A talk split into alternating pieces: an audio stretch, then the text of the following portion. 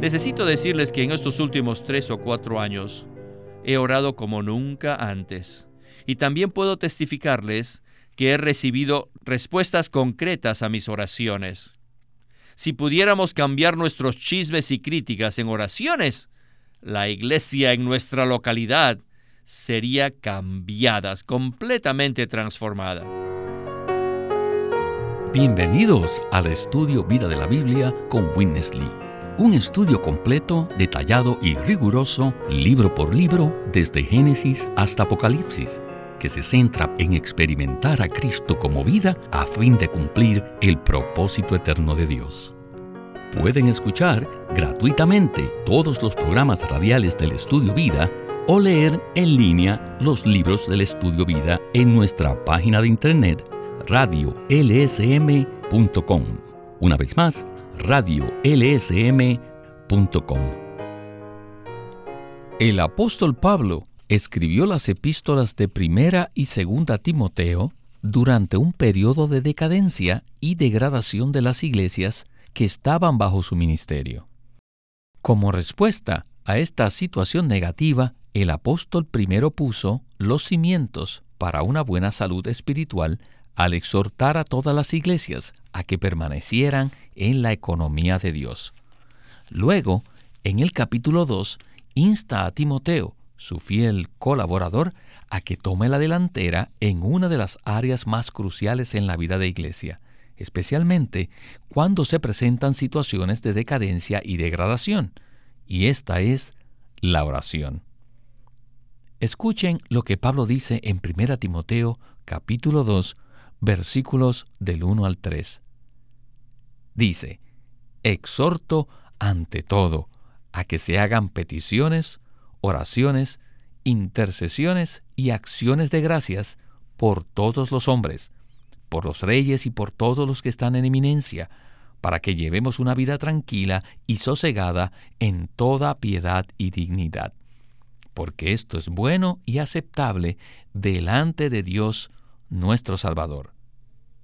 Con estos versículos como nuestra base escritural, el mensaje de hoy se titula Una vida de oración apropiada que redunda en una vida de iglesia apropiada. Y nos acompaña Ley Bustillo para ayudar con los comentarios. Ley, qué bueno tenerlo una vez más con nosotros. Estoy contento de estar aquí.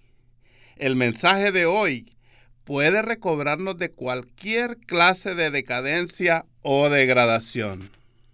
¿No es verdad que el versículo que leímos nos muestra que si queremos llevar una vida de iglesia apropiada, es preciso que llevemos una vida de oración apropiada.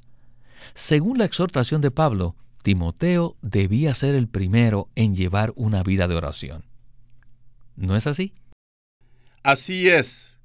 Y es muy interesante ver la manera en que Pablo enfrenta la situación de las iglesias, que se habían desviado y apartado de la economía de Dios.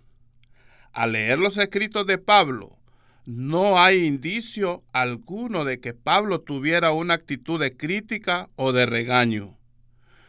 Por el contrario, el apóstol los encamina de manera muy positiva de regreso a la economía de Dios.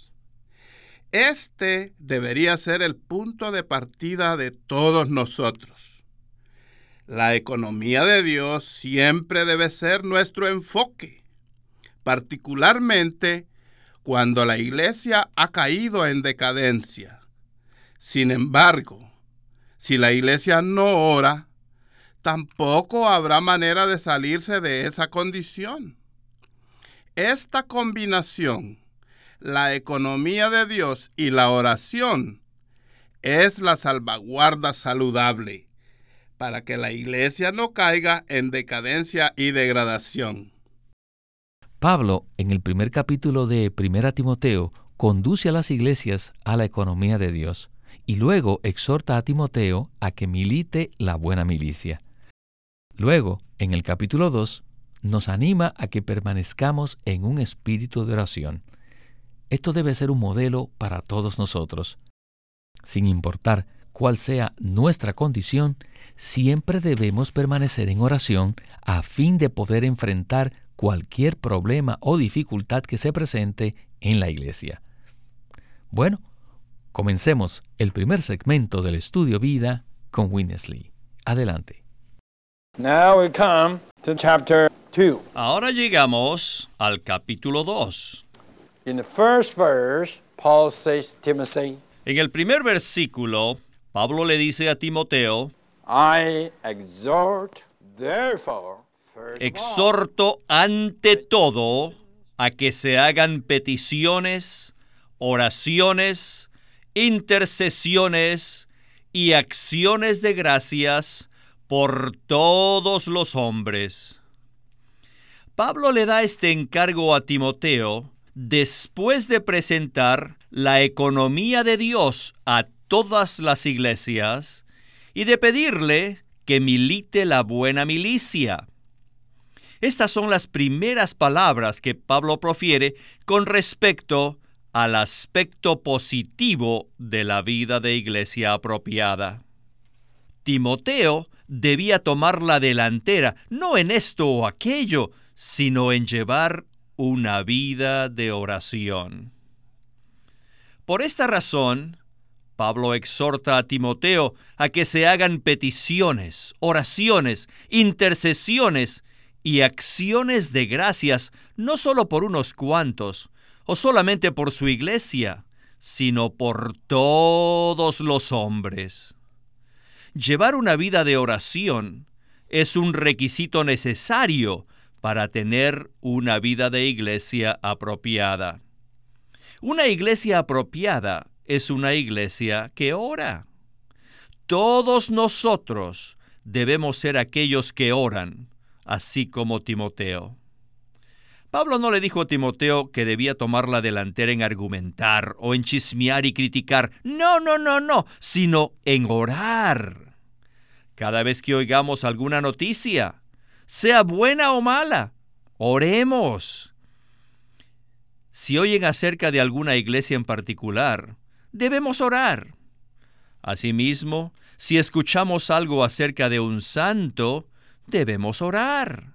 No debemos decir nada, ni hacer ningún comentario, ni criticar, sino simplemente orar. Para tener una vida de iglesia apropiada, el primer requisito es la oración. Todos debemos practicar esto. Si todos procurásemos llevar una vida de oración, la iglesia será viviente y su condición mejorará. Pues bien, Ley, después de escuchar el segmento anterior, me parece que todos confesaríamos que cuando las situaciones difíciles aparecen en la iglesia o en nuestra familia, siempre reaccionamos criticando, argumentando o chismeando en lugar de orar. ¿Por qué nos sucede esto? Esto sucede debido a que vivimos todo el tiempo en nuestro hombre natural, regido por nuestras propias opiniones. Por eso, cada vez que sucede algo equivocado, pensamos que tenemos el derecho y la obligación de corregirlo. La mayoría de las veces juzgamos las cosas según el concepto de lo correcto y lo incorrecto. O sea, el concepto del bien y del mal. No obstante, no debemos vivir la vida de iglesia ni la vida cristiana regidos por ese concepto. En lugar de dar cabida a nuestras propias opiniones, debemos orar.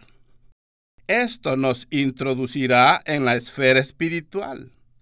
Una iglesia que no ora se encuentra en una condición lamentable Pablo recalca el tema de la oración debido a que al orar ejercitamos nuestro espíritu y nos sintonizamos con la economía de Dios. La oración es un aspecto clave para vivir una vida de iglesia apropiada. Es interesante ver cómo Pablo presenta la oración en este versículo. La clase de oración que Pablo menciona no es una oración general, sino una oración específica. De hecho, el apóstol enumera diferentes clases de oraciones para ser aplicadas según sea la situación. Nuestras oraciones no deben estar dirigidas a un grupo de personas, pensando que ellas son la fuente de nuestros problemas o dificultades. Según la exhortación de Pablo, debemos orar por todos los hombres, por los reyes y por todos los que están en eminencia. Esto nos muestra que nuestra oración debe ser más amplia. ¿No es así? Sí, este punto es maravilloso. Pablo usa cuatro expresiones diferentes para describir los diferentes tipos de oración. Debemos hacer peticiones, oraciones, intercesiones y acciones de gracias. Todas estas expresiones son diferentes clases de oración. Debemos orar por todos los hombres y por todas las situaciones, buenas o malas, aplicando los diferentes tipos de oración que Pablo menciona a fin de que Dios pueda llevar a cabo su economía.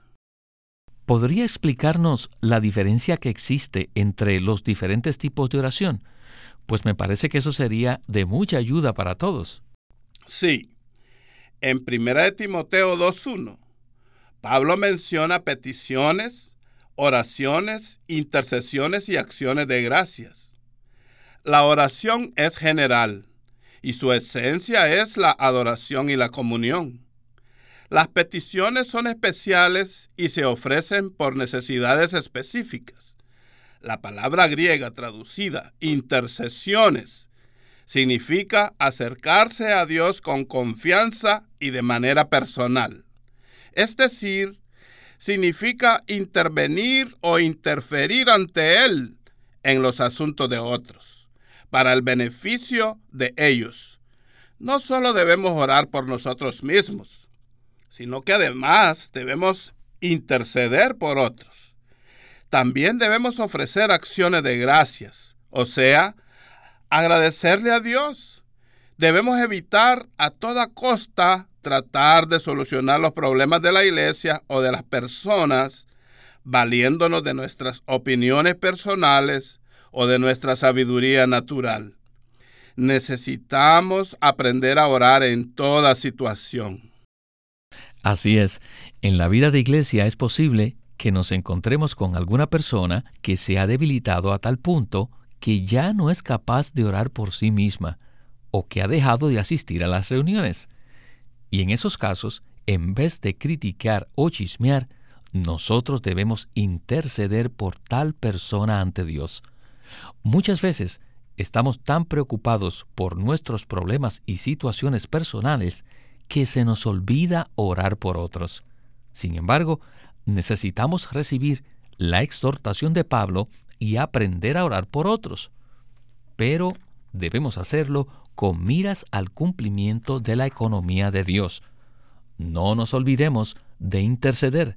Este es un punto muy importante, ¿verdad? Sí, es importante, pero también es importante que veamos, porque la mayoría de las veces no nos damos cuenta de que Dios también tiene necesidades. Por ejemplo, Dios necesita que nosotros oremos y Él necesita que oremos para que Él ejecute lo que Él desea cumplir. Ciertamente, este es un tema que no podremos jamás agotar. Así que sigamos adelante y regresemos de nuevo con Witness Lee para seguir hablando acerca de la oración. Adelante. Si algunos aspiran a ser los Timoteos de hoy y toman la iniciativa para orar, otros les seguirán. Un ejemplo de esto es la manera en que un rebaño sigue a un pequeño grupo de ovejas. En un rebaño, las primeras ovejas son las que van al frente. Y el rebaño siempre sigue detrás de ellas, sigue del camino que toman las primeras ovejas. Si ustedes, como Timoteos, oran en todo momento, todos los que están en su localidad les van a seguir. En lugar de hablar tanto y en vez de trabajar tanto, los hermanos que toman la delantera, o sea, los que liderean la iglesia, deben orar más. Si usted se da cuenta de que hay un hermano débil en su localidad o que se ha apartado, que ya no viene a las reuniones, no hable de él ni lo critique. Aún más, no lo visite inmediatamente, más bien ore por él. Si usted ha de visitarlo o no, eso dependerá cómo el Señor lo dirija. Algunas visitas pueden ser hechas presuntuosamente y constituyen el pecado de presunción, sencillamente porque es algo de nosotros y no oramos ni el Señor nos ha guiado a hacer esa visita. Debemos orar y orar por el hermano que se ha apartado, hasta que tengamos una confirmación del Señor que debemos visitarlo. Al hacer esto, la visita será muy eficaz y muy preciosa. Este es el camino correcto. También debemos ser muy cuidadosos de no tomar decisiones sin orar. No diga antes de orar, oh sí lo sé. Antes de orar, no rechacen a nadie. Deben orar por todo y por todos. Entonces tendrán una vida de iglesia apropiada. No critiquen ni alaben a nadie antes de orar por él. Debemos orar por todos los asuntos y por todas las personas de una manera seria. De esta manera podremos tener una vida de iglesia apropiada. Necesitamos ver el espíritu con el que Pablo escribió Primera de Timoteo. El espíritu de Pablo fue expresar la profunda carga que tenía de exhortar a las iglesias a que orasen. Necesito decirles que en estos últimos tres o cuatro años he orado como nunca antes. Y también puedo testificarles que he recibido respuestas concretas a mis oraciones. Si pudiéramos cambiar nuestros chismes y críticas en oraciones, la iglesia en nuestra localidad sería cambiada, completamente transformada. Ley, en el segmento anterior me llamó la atención la afirmación de que los hermanos que toman la delantera deben ser los primeros en orar, ¿verdad? Sí, eso es totalmente cierto. Y puedo testificarlo basado en mi experiencia personal. A través de los años, me he dado cuenta de que la única manera de poder superar todas las situaciones es mediante la oración. La oración nos pone en contacto con Dios.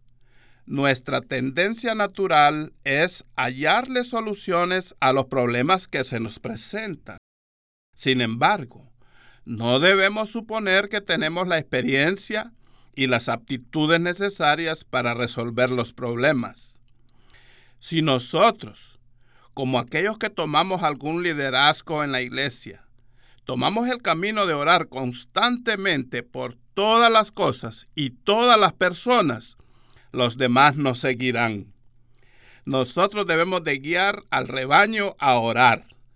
Esto hará que la vida de la iglesia sea maravillosa. Sí, simplemente debemos orar. Debemos poner esto en práctica. No debemos orar en forma general, sino específica. Y debemos orar hasta que la carga en nuestro corazón sea quitada.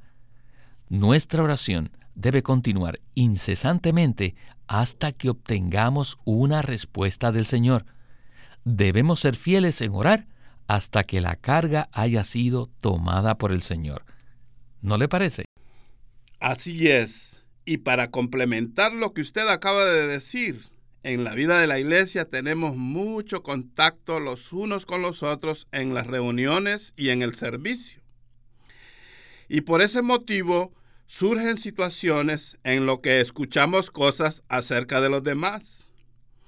Cuando escuchamos algo acerca de otras personas, simplemente debemos de tomar la carga de orar. Luego, debemos continuar orando hasta que estemos seguros que Dios está satisfecho. Nunca debemos alabar o rechazar a alguien sin haber orado previamente. Muchas veces, aunque no rechazamos a los hermanos abiertamente, en nuestro interior sí lo hacemos porque consideramos que no llegan a la norma. Pero si oramos primero, recibiremos a todos. Nos olvidaremos de nosotros mismos y daremos el suministro de vida conforme a la necesidad de cada uno. Ley, no hay duda que este es un gran tema, el que estamos abarcando en el día de hoy. Y ahora, antes de continuar con el siguiente segmento, quisiera leer un par de versículos importantes. Pablo continúa diciendo en 1 Timoteo capítulo 2, versículos 3 y 4 lo siguiente. Porque esto es bueno y aceptable delante de Dios nuestro Salvador, el cual quiere que todos los hombres sean salvos y vengan al pleno conocimiento de la verdad. Continuemos con el estudio vida de 1 Timoteo.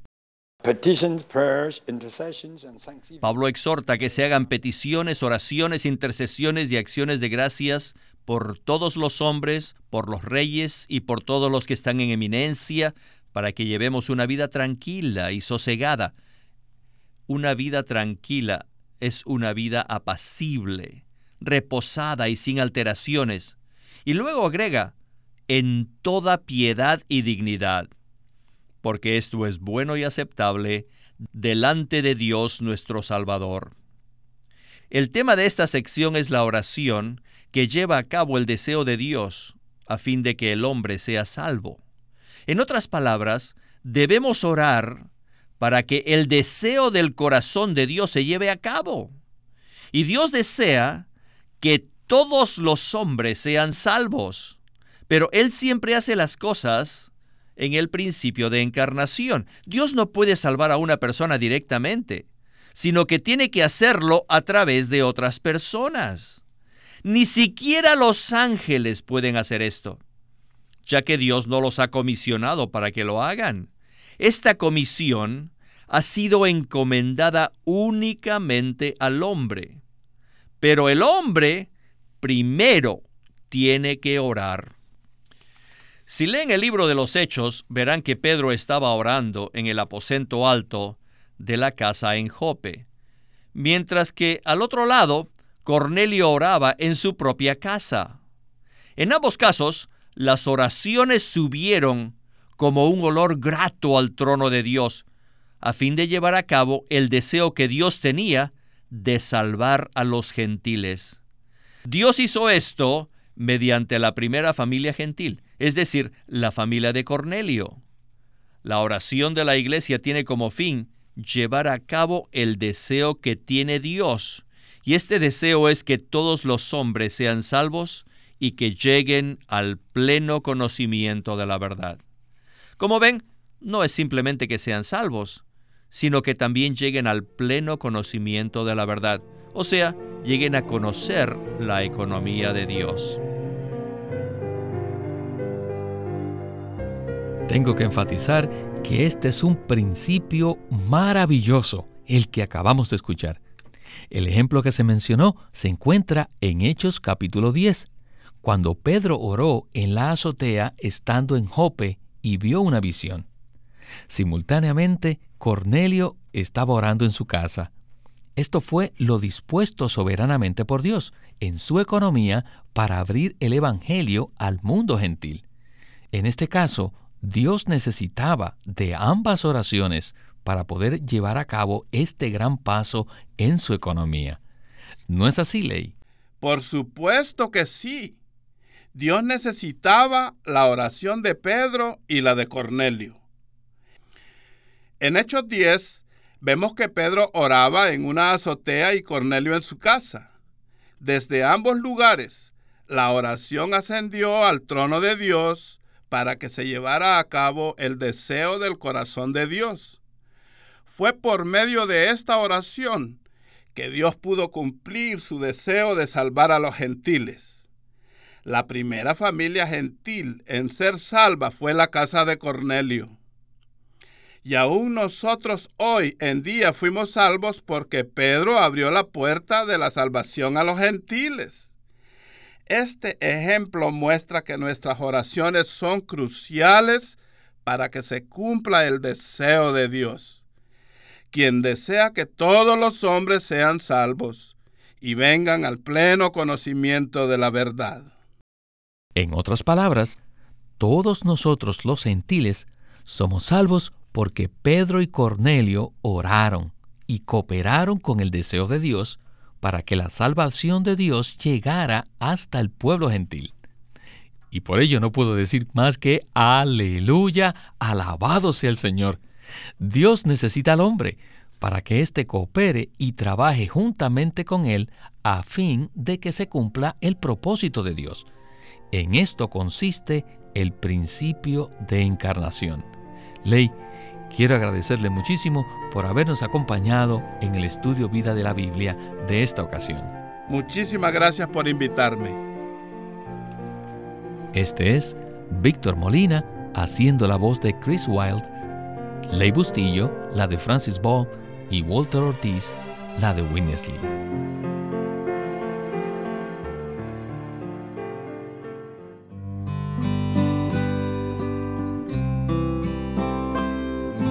Living Stream Ministry presenta el libro La salvación en vida que Dios efectúa, por Witness Lee. En este libro, La salvación en vida que Dios efectúa, el hermano Lee presenta que esta salvación en vida, después de ser redimidos, tiene al menos cuatro pasos, que son la regeneración, la transformación, la conformación y la glorificación. Les recomendamos a todos leer este libro para estar muy claros de cómo se efectúa la salvación en vida hoy en nuestra vida cotidiana. Y al final, cómo seremos glorificados con la gloria de Dios. La salvación en vida que Dios efectúa por Witness Lee.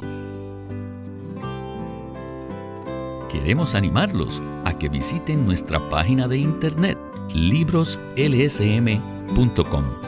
Allí encontrarán los libros impresos del Ministerio de Watchman Nee y Witness Lee, la Santa Biblia versión recobro con sus notas explicativas y también encontrarán folletos, himnos y libros en formato electrónico. Por favor, visiten nuestra página de internet libroslsm.com. Una vez más, libroslsm.com. O llámenos a nuestro teléfono gratuito 1-800-810-1149. 1-800-810-1149. Además, si desean, pueden comunicarse con nosotros enviándonos un correo electrónico a estudiovida.lsm.org.